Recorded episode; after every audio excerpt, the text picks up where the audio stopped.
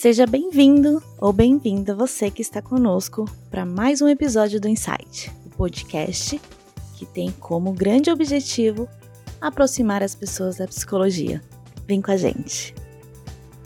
Ontem nós tivemos o prazer de receber Guilherme Montoso, que conversou conosco sobre princípios fundamentais das psicoterapias humanistas e nos ajudou a compreender o funcionamento da Gestalt terapia.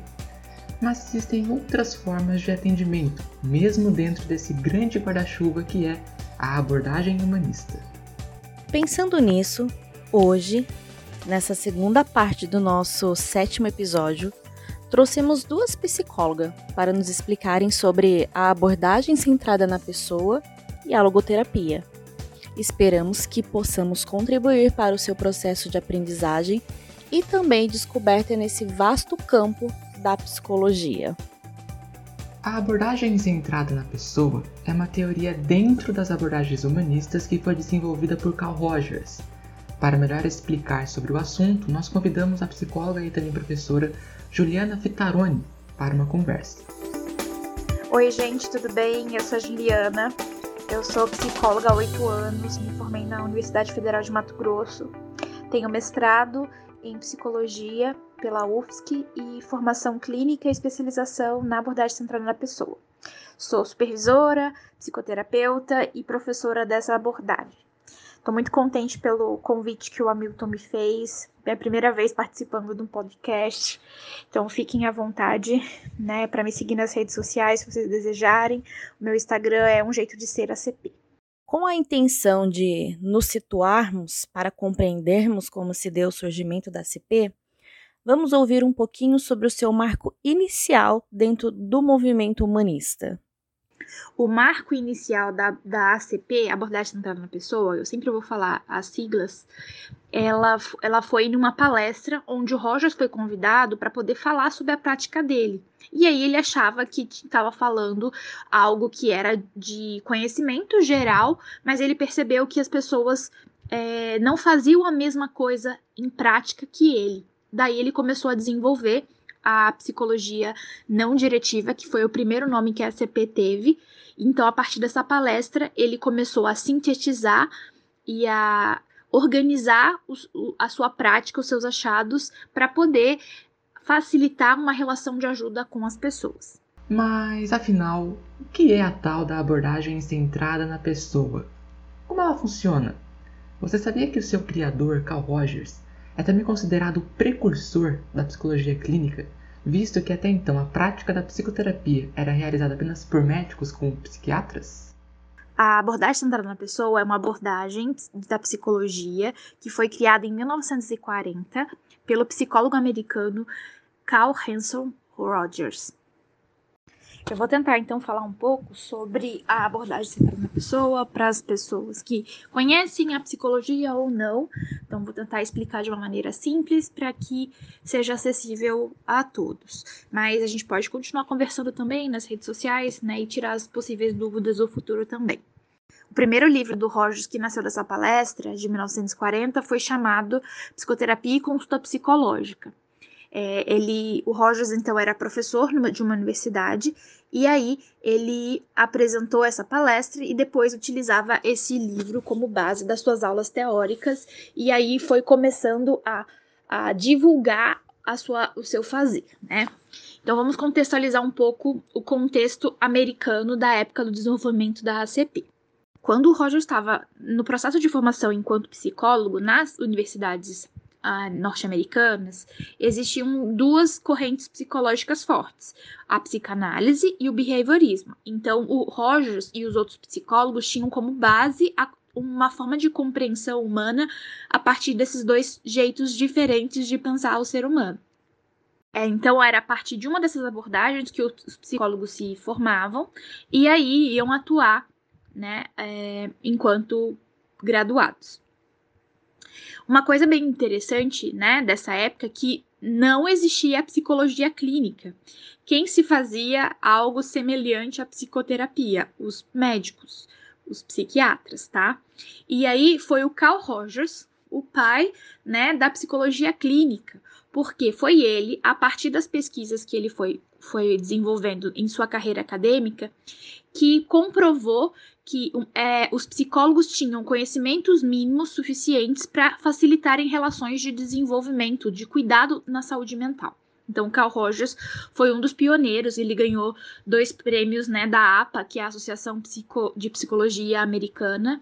Então, ele, ele foi reconhecido por esse trabalho de concretização, de abertura do campo da psicologia clínica. O trabalho do psicólogo naquela época era muito mais relacionado aos testes psicológicos, às avaliações psicológicas que os psicólogos faziam e o ser conselheiro e encaminhava, faziam entrevistas, podiam ser com a avaliação, e encaminhava para os serviços necessários. O Rogers trabalhava com, numa instituição de jo com jovens infratores e suas famílias, e foi a partir de, dessas relações que ele foi se sentindo impotente e, que, e percebendo que o que ele tinha aprendido na faculdade não estava sendo suficiente para ele poder se sentir ajudando essas pessoas com quem ele trabalhava. Quando ele estava dando uma devolutiva para uma mãe, né, de que ele já tinha tentado de tudo, que ele não estava conseguindo estabelecer essa relação de ajuda, essa mãe pediu para ele, né, que entendia, agradecia o acolhimento, a relação que ele tinha estabelecido com ela e com o filho, e perguntou para ele se ele atendia também adultos, porque ele, ela percebia que se ela melhorasse também ia ajudar a, a ia ajudar a ela a compreender o filho, o sofrimento do filho.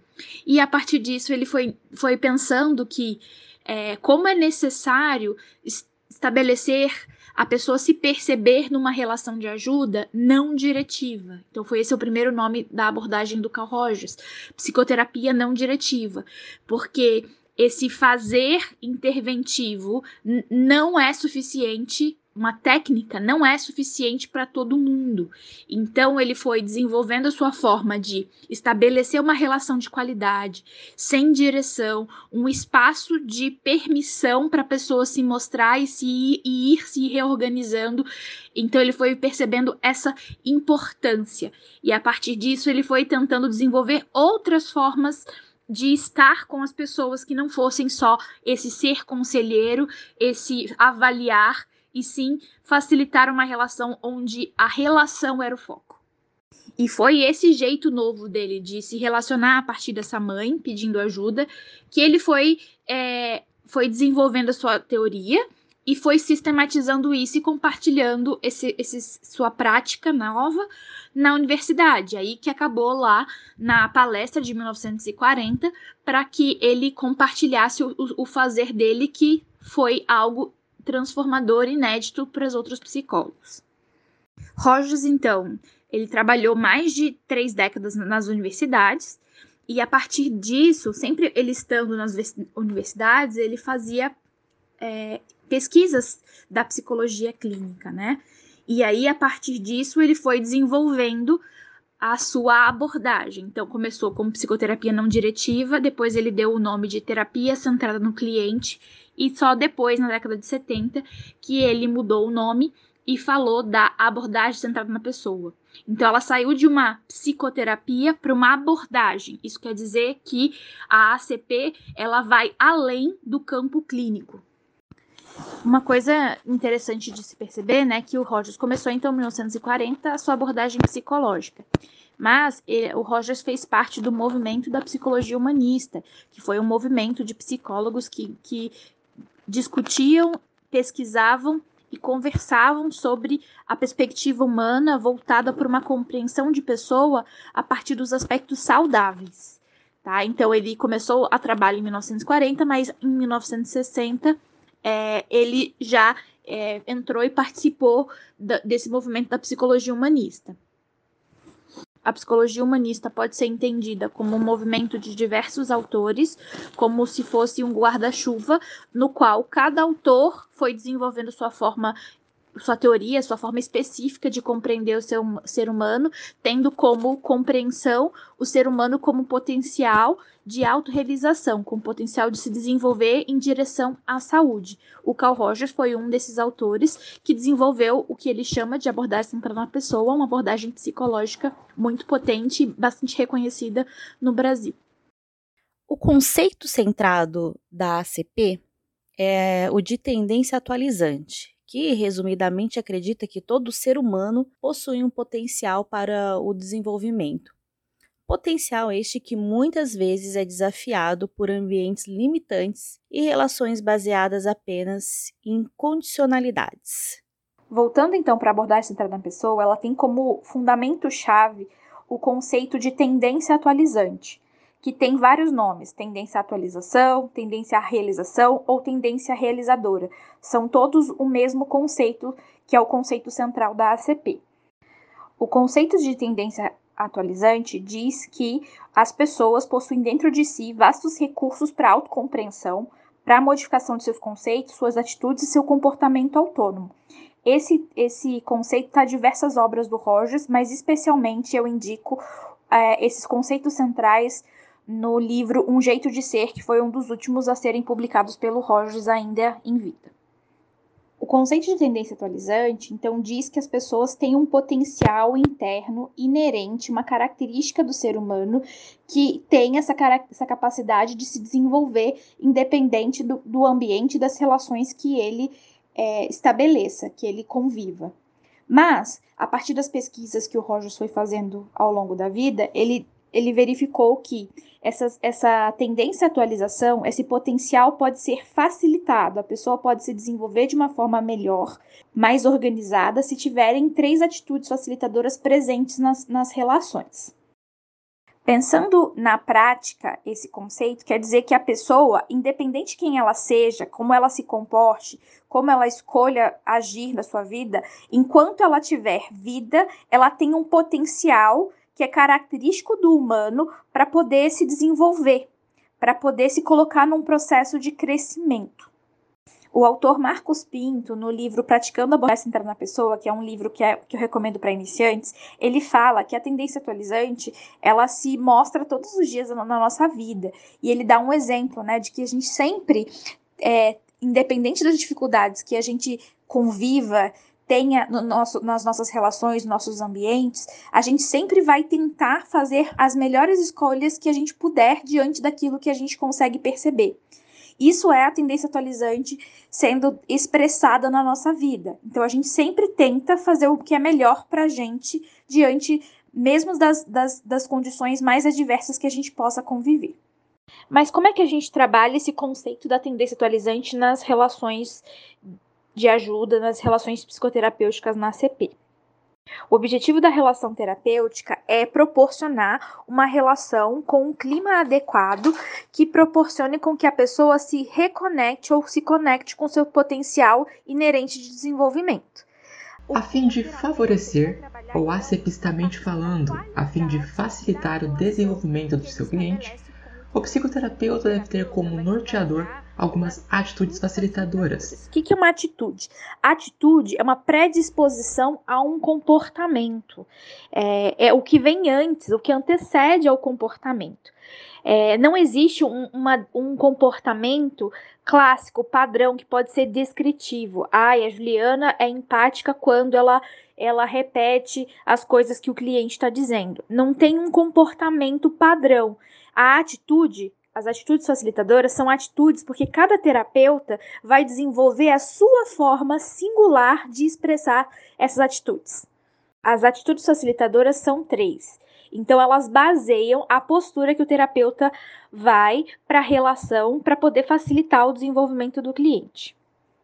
O intuito é ativar a tendência atualizante a partir de um, uma relação baseada em atitudes psicológicas facilitadoras.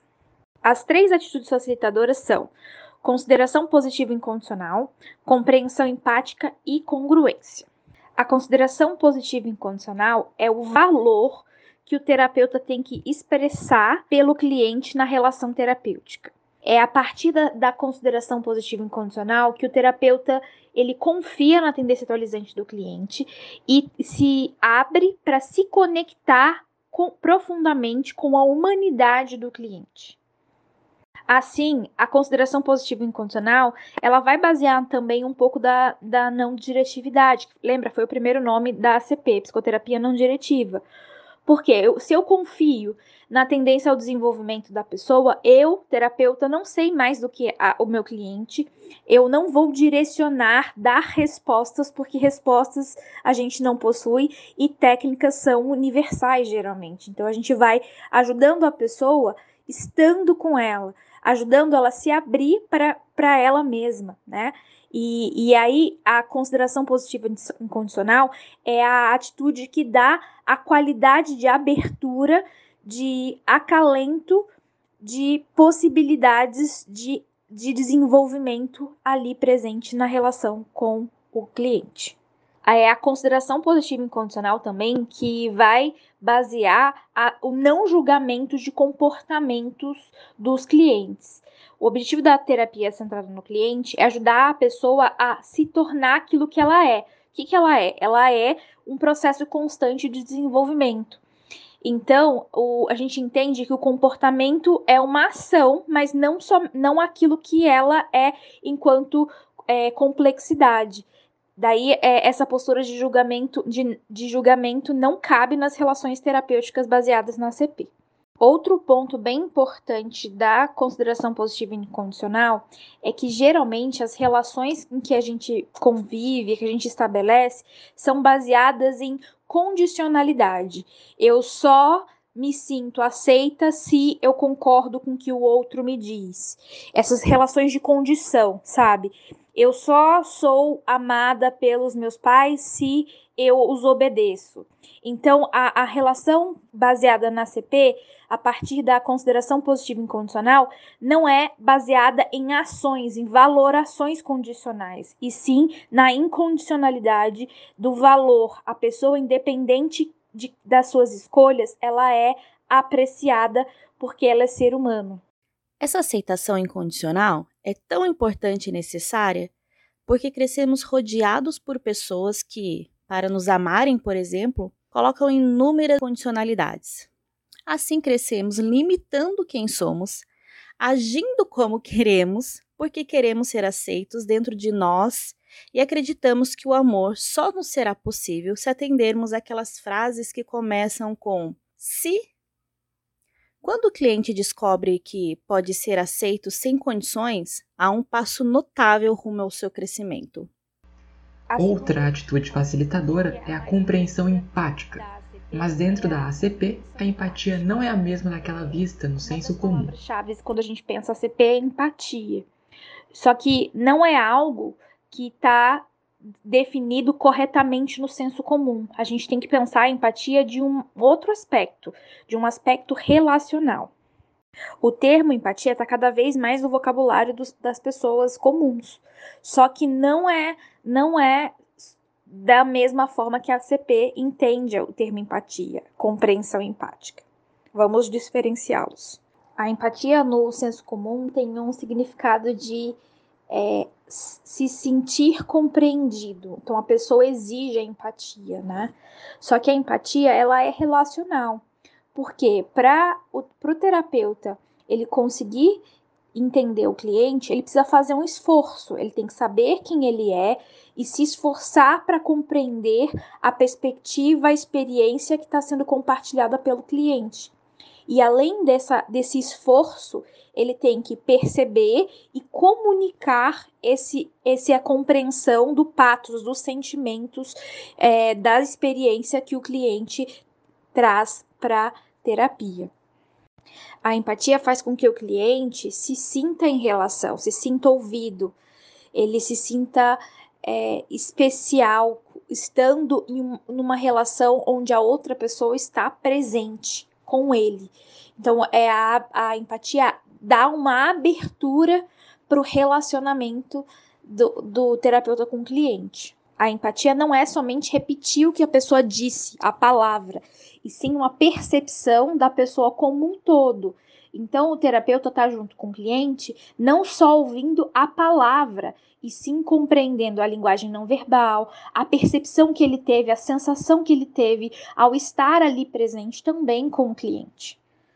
A terceira atitude facilitadora é a congruência, na qual o terapeuta tem que ser genuíno, ser verdadeiro na relação terapêutica com o cliente. O Rogers falava que quanto mais o terapeuta é ele mesmo no relacionamento, sem fachada, sem hierarquia, o cliente percebe isso e ele se sente aberto para poder expressar quem ele é. Então, a congruência do terapeuta faz com que o cliente consiga se abrir, diminuir as defesas que ele tem ao se expressar como uma pessoa que é diferente dele. O terapeuta, para ser congruente, ele precisa estar consciente de quem ele é, das suas percepções, sentimentos, sensações no momento da relação com o cliente. Daí, o terapeuta experiencia, localiza dentro de si essa sensação, pensa, elabora e compartilha essas percepções suas presentes da relação, daquilo que, tá, que o cliente está trazendo.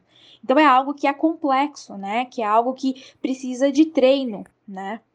Então são essas três atitudes facilitadoras que baseiam a postura que o terapeuta tem que ter na relação com os clientes. Para que o psicoterapeuta desenvolva um bom trabalho, ele precisa obedecer a um tripé, formado por boa compreensão teórica da sua prática, busca pelo desenvolvimento pessoal e prática supervisionada.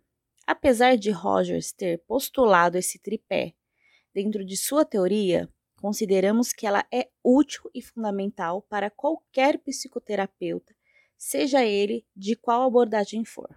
Rogers fala que o ser terapeuta ele precisa de um, de um desenvolvimento de um tripé que seria uma compreensão teórica da obra dele, que não é simples, não é somente isso, isso que eu estou falando para vocês, é bem complexa. Como eu falei antes, são mais de 30 anos de pesquisas.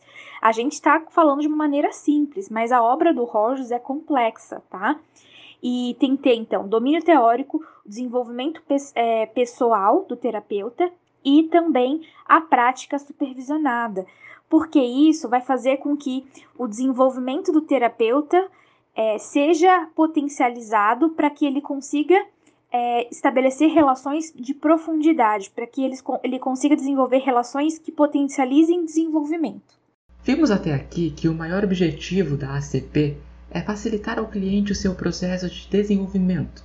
O problema é que, baseadas em uma visão rígida sobre o que é saúde e o que é doença, Algumas críticas surgiram apontando que essa forma de abordagem psicoterápica não seria adequada para pessoas com algum tipo de psicopatologia, o que não é verdade. O foco da ACP está na singularidade de cada pessoa, ou seja, está em promover o seu desenvolvimento a partir do seu jeito de ser. O objetivo de toda abordagem centrada na pessoa está no, na promoção do desenvolvimento. E aí, existem mitos que estão por detrás da, da psicoterapia, da abordagem centrada na pessoa né? Onde se fala, né, que a CP não atende pessoas com psicopatologias. Isso é mentira, porque porque o foco está na pessoa, na singularidade dela, da experiência. Então, independe do, da patologia ou não que ela tenha, a gente vai ajudar no processo de desenvolvimento singular, tá? Sim, a gente precisa saber psicopatologia, sim, a gente precisa saber se comunicar com outros profissionais, né? Identificar é, questões que estão atrapalhando a vida da pessoa, além, além do emocional, mas a gente sempre respeita a pessoa e o foco está no desenvolvimento dela. Então, o foco não é o sintoma, não é a patologia, sim ela. Eu posso atender duas pessoas com a mesma idade que estão passando por processos depressivos. Porém, não é a mesma coisa, não é o mesmo tratamento, porque tem singularidades. O foco é nessa perspectiva de compreensão. Cada um tem o seu modo de ser, seu modo, o seu sentido, significado da vida. E é nesse sentido, significado das experiências que a gente vai trabalhando enquanto, enquanto psicoterapeuta sentado na pessoa. Ao psicólogo acepista são dirigidos alguns princípios básicos, tais como a ênfase da crença no desenvolvimento pessoal de qualquer ser humano e a ênfase no presente. O que não quer dizer que o passado será desconsiderado. Você se lembra do episódio da psicanálise, quando o professor Lauro comentou que as experiências passadas se atualizam no presente e que por isso seria um erro dizer que a psicanálise está presa ao que foi e ignora o que é? Pois é, a ACP pode ser erroneamente acusada se superestimar o presente em detrimento dos eventos passados. Mas a compreensão não é bem essa. Vou falar alguns princípios gerais que todo ACPista, a pessoa que trabalha com ACP, tem, geralmente tem, desenvolve. Número um, é, tem uma confiança muito profunda no desenvolvimento da pessoa, tem a, a, a crença na tendência atualizante, né? A gente dá mais ênfase aos aspectos afetivos do que aos intelectuais, porque geralmente os aspectos afetivos são o que as pessoas não têm muito acesso. Na nossa cultura, a gente explica o que a gente está sentindo, a gente não compreende, não acolhe, não se percebe diante das experiências. Então, isso faz, traz questões é, diferentes, traz pontos de vista diferentes para aquilo que a pessoa já, já tá, tem pensado intelectualmente a gente trabalha com, tendo como ênfase o presente, o que é importante para a pessoa, seja algo que aconteceu há 20 anos atrás, ou ontem, ou agora, é importante para a pessoa. Então ela vai trazer isso, essa importância daquilo que ela quer compartilhar, daquilo que quer pensar é, no momento presente da relação terapêutica. Então a gente acentua muito mais a, a perspectiva, a percepção da pessoa daquilo que ela traz que é importante para ela. A experiência da relação terapêutica, baseada naquelas atitudes facilitadoras, é por si só transformadora, por ser diferente da maioria das outras relações que vivemos em nossas vidas, uma vez que nesse ambiente psicoterapêutico não encontraremos condições ou julgamentos. Então, o formato especial da relação terapêutica já é um, um processo dela experienciar formas, relações diferentes. Então, ali na relação terapêutica, ela já está se desenvolvendo. A pessoa, no momento presente é, da relação terapêutica, ela já vai se desenvolvendo e se modificando, se transformando, né? Então, a gente está ali, tem que estar tá ali com o cliente aberto, ajudando a ele a se compreender, a se explorar, a aumentar a sua percepção de si, a criar, pensar, criar, desenvolver estratégias novas de enfrentamento da sua realidade, né? É uma relação que é muito especial, assim, sabe? É, eu nunca quis ser psicóloga clínica, eu achava muito clichê, mas vivenciando relações terapêuticas muito significativas para mim e sendo psicoterapeuta e experienciando relações que realmente proporcionam mudanças, que acolhem o sofrimento de uma outra perspectiva, eu, eu me apaixonei pela psicologia clínica, porque a gente está lidando com o sofrimento, ajudando a pessoa a não estar sozinha neste momento de dificuldades, ajudando ela a enfrentar isso. E isso é mudança, isso é mudança e é muito importante, é muito significativo, tanto para mim quanto também para os clientes. A relação psicoterapêutica da CP, então, é uma relação dialógica, na qual a gente vai conversando é, explorando aquilo que a pessoa vai trazendo como significativo, como algo importante na sessão terapêutica, tá? Não é só o cliente que fala, a gente vai conversando e dialogando sempre naquilo que a pessoa traz é, como importante ali para ela. Então a gente não fala só o aham, a gente não só analisa a pessoa, né? Essa não é a postura do terapeuta da CP. É, pelo contrário, a gente é muito ativo, a gente está junto, a gente demonstra, tem que demonstrar a presença, né? É, junto com o cliente, na relação presente com o cliente. Acho que, como vocês já puderam perceber, a ACP é uma postura ética humana. É assim que o John Wood nomeava a abordagem centrada na pessoa. John Wood foi um colaborador próximo do Rogers, que morou no Brasil por muito tempo. É, então é baseado numa postura e não é uma postura que é somente deve ser somente praticada pelos terapeutas, pelos acipistas nas relações de ajuda, tá? É uma postura humana, porque a gente não tem um, um botão de liga e desliga para poder ativar ou desativar as atitudes facilitadoras. A gente tentando ser ter essas atitudes no cotidiano faz com que a gente consiga ser mais terapêutico, consiga ser mais efetivo nas relações com os clientes. E, e muda muito, a gente traz uma leveza né, para as nossas relações. Então, é algo que é muito especial para mim enquanto pessoa e também pra, enquanto profissional. Você tem uma coisa que a gente gosta de leitura, não é verdade? Então, ficou interessado na abordagem centrada na pessoa? Abra o seu bloco de notas agora mesmo e anote as dicas da convidada. acho que eu vou terminando a minha participação com uma dica de leitura. Juliana, ouvi você, fiquei curiosa para poder saber um pouco mais sobre a abordagem centrada na pessoa, por onde eu começo. É, eu acho que a gente tem que compreender que as obras, né, as abordagens psicológicas, é, as teorias psicológicas, elas, elas são complexas, né, e elas foram sendo construídas ao longo do tempo. Então, uma dica que eu faço, independente da abordagem que você escolha, ou fazer, ou, ou profissão que você escolha na vida, é você compreender a construção daquilo que é importante para você e entendendo como é que isso, aquilo, aqueles conceitos básicos foram sendo desenvolvidos, né, ao longo do tempo e atualmente também. As dicas que eu daria para início de leitura é com, compreender as fases que a CP foi, foi tendo, foi se desenvolvendo ao longo do tempo. Então eu começaria com o livro Psicoterapia e Consulta Psicológica, na qual daria para entender um pouco melhor o conceito de não diretividade, porque que a, a não diretividade é importante para a CP. O segundo livro que eu indicaria seria o Terapia Centrada no Cliente, que, se, que é onde o Roger desenvolve a teoria da terapia dele. E ele lançou esse livro em 1951.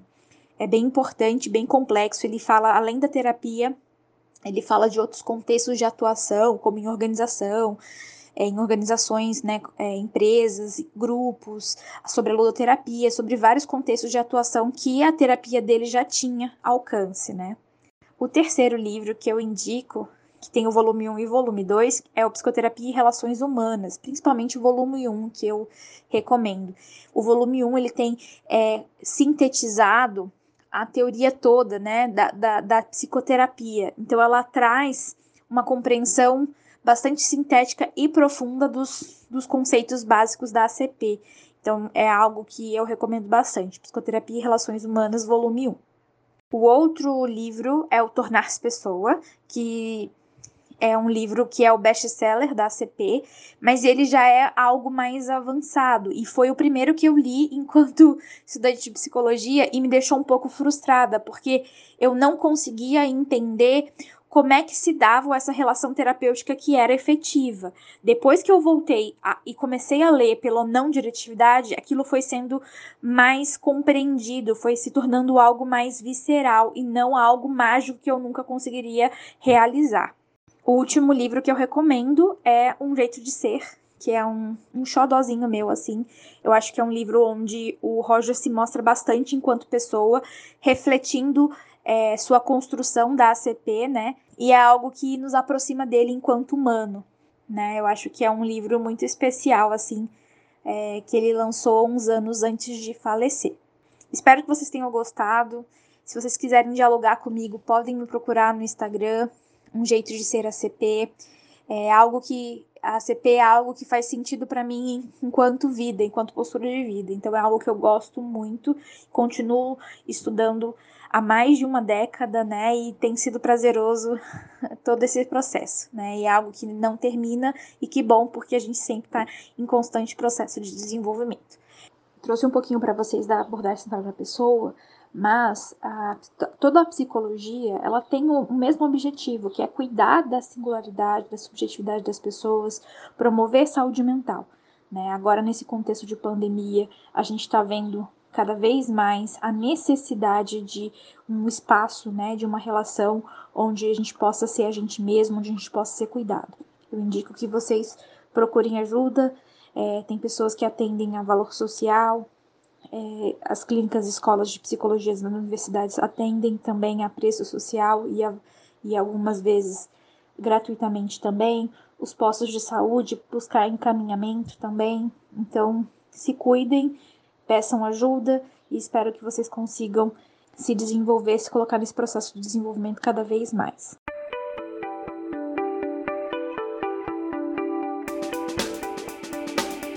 Você ouviu no episódio anterior que a logoterapia também faz parte do grande guarda-chuva, como dito pela Juliana, que é a psicologia humanista. Portanto, a partir de agora, nós vamos receber a psicóloga e logoterapeuta Elianai Moura, que, além de atendimentos clínicos, também faz diversas palestras sobre vários assuntos, tais como o sentido da vida, Você pode encontrá-la e acompanhar suas publicações lá no Instagram, pelo arroba Elienai Moura. Então vamos ouvir o que é a logoterapia, que tem como grande diferencial em relação às demais abordagens a consideração do humano em uma instância espiritual, e conhecer um pouco sobre seu criador, que sofreu com os horrores do campo de concentração durante a Segunda Guerra Mundial, quando o nazismo dominava a Alemanha e fazia vítimas. Tudo bem, pessoal? Acho que a gente pode começar a nossa conversa falando um pouco sobre o que é a logoterapia. A palavra logoterapia vem da junção das palavras logos e terapia, sendo logos uma palavra de origem grega que significa sentido, de modo que se poderia dizer muito simplificadamente que logoterapia é a cura através do sentido. Mas vamos explicar isso um pouco melhor à medida que formos avançando em nossa conversa. A logoterapia faz parte do grupo das linhas da psicologia existencial humanista e surgiu há mais ou menos 70 anos em Viena, na Áustria, com seu criador, o psiquiatra e neurologista Dr. Viktor Frankl. A história da logoterapia se mistura bastante com a história de vida do Dr. Frankl, porque ele foi um judeu sobrevivente de quatro campos de concentração nazistas. Embora desde antes de ser enviado aos campos de concentração ele já tivesse elaborado os principais fundamentos de sua teoria, que nós já vamos abordar mais adiante, o que aconteceu foi que nos campos de concentração ele pôde comprovar em sua própria vida e nas vidas das pessoas com as quais conviveu várias de suas hipóteses, o que deu ainda mais consistência à teoria. Um dos grandes diferenciais trazidos pela logoterapia em relação às demais linhas da psicologia é a sua visão de ser humano, Enquanto para as demais correntes da psicologia o ser humano é visto como um ser biopsicossocial, para a logoterapia o homem é considerado um ser biopsicoespiritual. Já explico. O homem possui uma dimensão biológica, uma dimensão psicológica, que é obviamente influenciada pelo social, mas também possui uma dimensão espiritual ou noológica, ou ainda noética, que são três formas de nomear a mesma coisa. É essa dimensão tipicamente humana que envolve a consciência, a liberdade, a responsabilidade, os valores, a criatividade, a espiritualidade e o humor, que vai permitir ao homem se distanciar de seus condicionantes físicos e psicológicos para superá-los Assim a gente vai percebendo que a logoterapia não permite ao homem colocar-se no lugar de vítima das circunstâncias, pois acredita que ele sempre é capaz de escolher o que fazer com sua própria vida. A partir dessa fala, relembramos o que o Guilherme disse ontem ao explicar sobre o existencialismo, que não importa o que foi feito de nós, mas sim o que fazemos disso. Se usamos como aprendizado, fortalecimento, criatividade, ou se usamos como justificativa para nós mesmos de desistência e paralisação. A logoterapia, de acordo com a nossa segunda convidada de hoje, baseia-se em três princípios fundamentais: 1. Um, a liberdade da vontade. 2. A vontade de sentido. E 3. O sentido da vida. Vamos aprender um pouco sobre eles. A liberdade da vontade significa acreditar que todo ser humano é dotado de liberdade para escolher o que fazer em cada circunstância da vida, mesmo aquelas consideradas mais difíceis. Sempre que o homem se vê diante de uma situação que requer dele uma decisão, ele tem a liberdade de escolher o que fazer, e isso, apesar de parecer algo simples, na verdade faz uma enorme diferença na visão que a logoterapia tem do ser humano, pois ela acredita que o homem não é condicionado por seus determinantes biológicos, psíquicos ou sociais.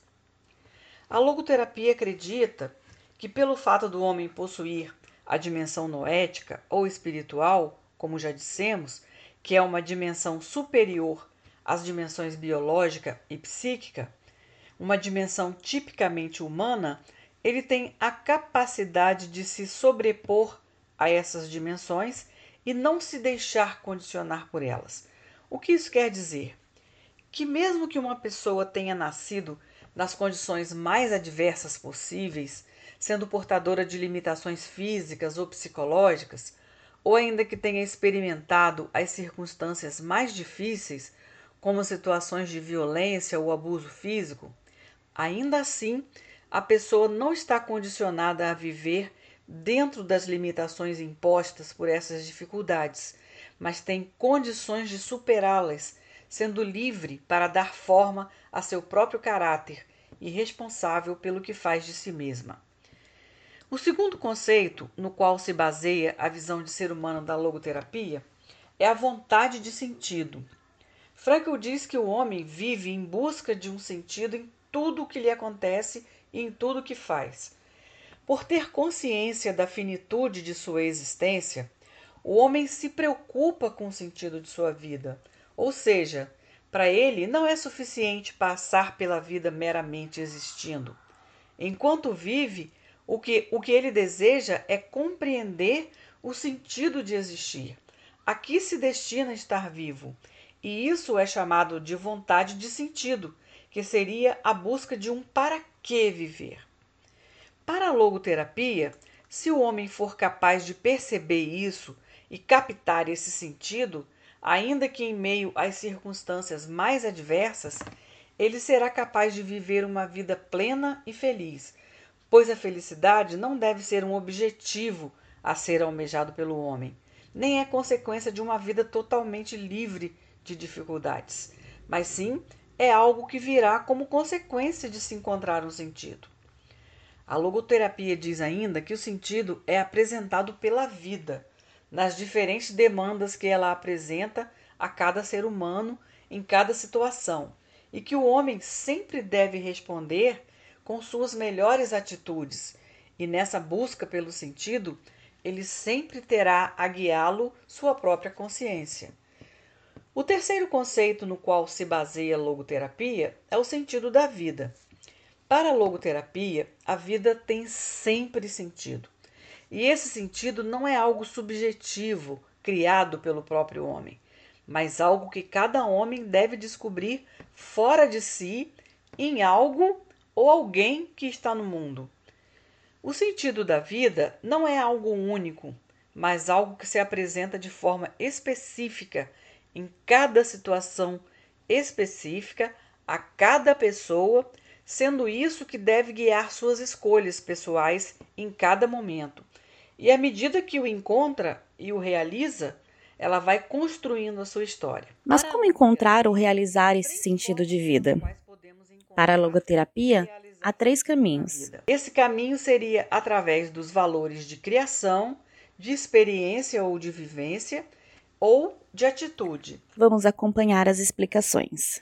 O valor de criação corresponde àquilo que damos ao mundo, através daquilo que fazemos, quando criamos algo que deixa nossa marca única no mundo, ao fazermos uso de nossas habilidades e talentos únicos e isso é capaz de encher a nossa vida de sentidos. Já o valor de vivência se refere àquilo que nós recebemos do mundo, quando desfrutamos do que a vida nos oferece, como apreciar a beleza da natureza ou de uma obra de arte, ou ainda quando vivenciamos o amor a alguém ou a alguma causa.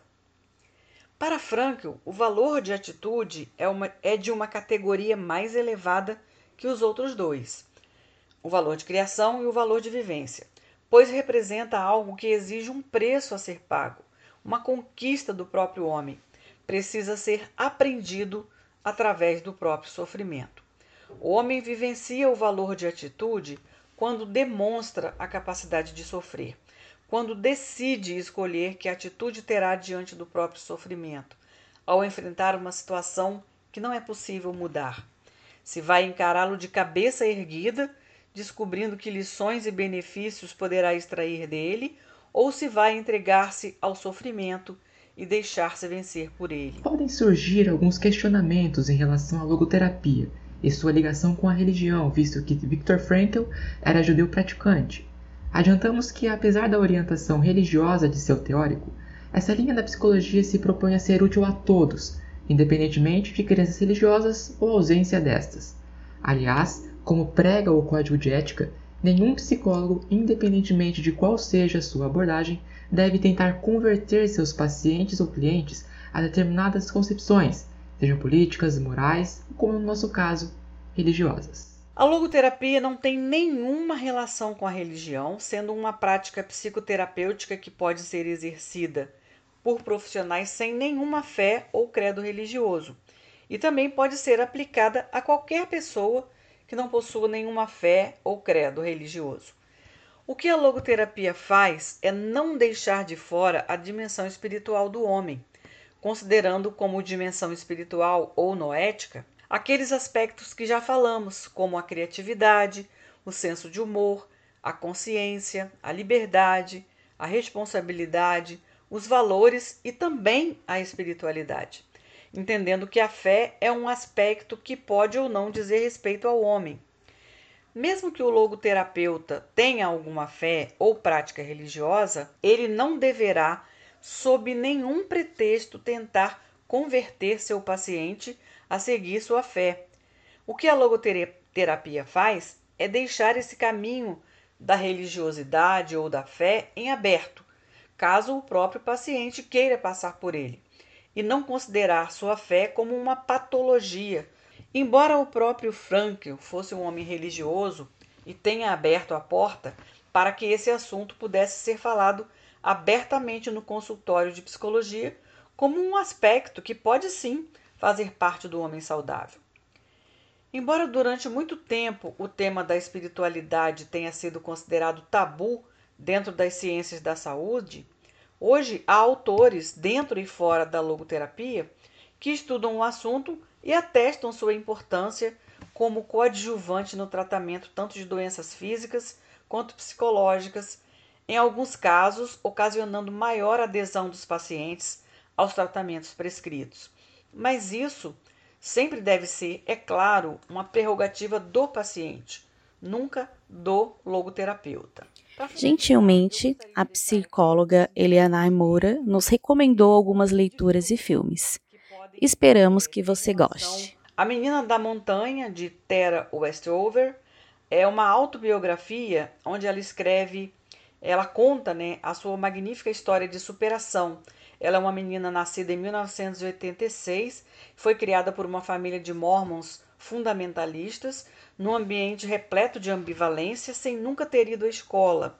E depois, no final né, do livro, ela consegue até é, se, se formar em Cambridge, se não me engano. Deixa eu olhar aqui no meu livro, que está aqui do meu lado. É, exatamente. Ela faz um doutorado em Cambridge.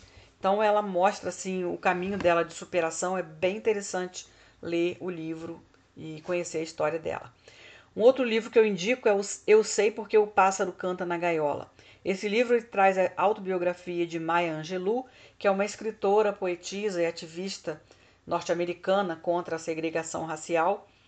E é mais uma belíssima história de superação que traz a narrativa dos fatos ocorridos entre os 13 e os 16 anos de Maia. Uma Vida Sem Limites também é a autobiografia de Nick Vujicic, um menino que nasceu sem braços e sem pernas, mas que conseguiu transformar sua vida em uma vida repleta de sentidos. Os filmes que eu queria indicar é, são três histórias baseadas em histórias reais também. Era uma vez um sonho, baseado na história real de J.D. Vance, ao ter que lidar com a mãe viciada em drogas, tendo sido criado basicamente pela avó. Esse livro é bem, esse filme, né? É baseado num livro também, é bem interessante assim a história do JD, que a gente vê, né, os altos e baixos que ele passa até ele conseguir superar toda a situação lá. A família Flynn, que é baseado na história real do escritor, dramaturgo e poeta americano Nicholas Flynn, Flynn que teve que lidar também desde a infância com um pai ausente e alcoolista. É, e uma outra história também bem interessante da vida pessoal dele, que eu não vou contar aqui, que se relaciona com a mãe dele. É, não vou contar para deixar a surpresa para vocês né, assistirem o filme. Milagre Azul também é baseado numa história real de um evento acontecido com as crianças de um orfanato localizado no México. O filme relata um momento em que as crianças é, estão correndo o risco de não terem mais onde morar, e aí elas participam de um campeonato de pesca onde o prêmio que elas vão ganhar, nesse caso elas ganhem o concurso, é, vai dar para salvar o orfanato. E aí o filme trata de valores como ética e honestidade. É bem interessante também, muito bonito o filme também. Foram tantos os pontos levantados ao longo do episódio, não é verdade? Fica até difícil elencar apenas um para conversarmos. Mas vamos lá, vamos fixar o conteúdo, relembrando o que julgamos ser mais importante. Em relação à abordagem centrada na pessoa, queremos frisar sobre o comentário da Juliana ao mostrar a ACP como uma postura humana. Imagine só se os nossos relacionamentos pudessem se pautar naquelas atitudes facilitadoras que são esperadas por parte do psicoterapeuta. Teríamos relações muito mais saudáveis, mais honestas, mais prazerosas. Seríamos quem realmente somos e permitiríamos que os outros também pudessem ser eles mesmos, parafraseando o querido Rogers. Teríamos ambientes muito mais acolhedores, humanizados, nos quais não existiriam condições tão exigentes, mas uma aceitação aberta.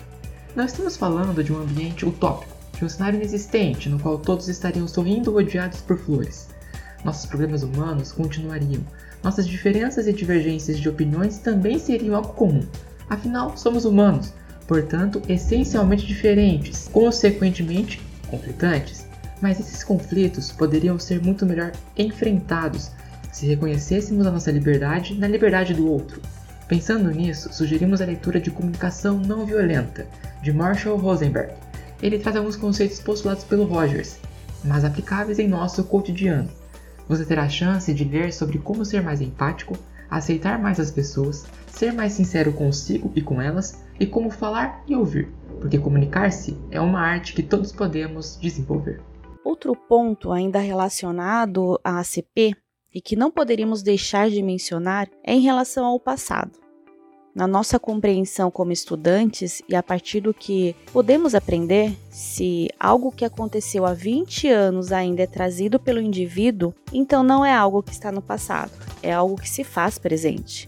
Talvez a CP não vá se aprofundar em eventos remotos, não vá procurar ativamente por coisas que aconteceram há tanto tempo, mas com certeza buscará compreender o que é que aquilo representa hoje para o indivíduo que sofre com experiências vividas há tanto tempo e quais são as ferramentas das quais ele se dispõe para enfrentar tais dores.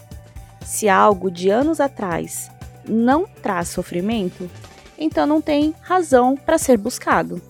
Mas se algo tão distante ainda ecoa no momento atual, então merece ser analisado, compreendido e, em certa medida, resolvido.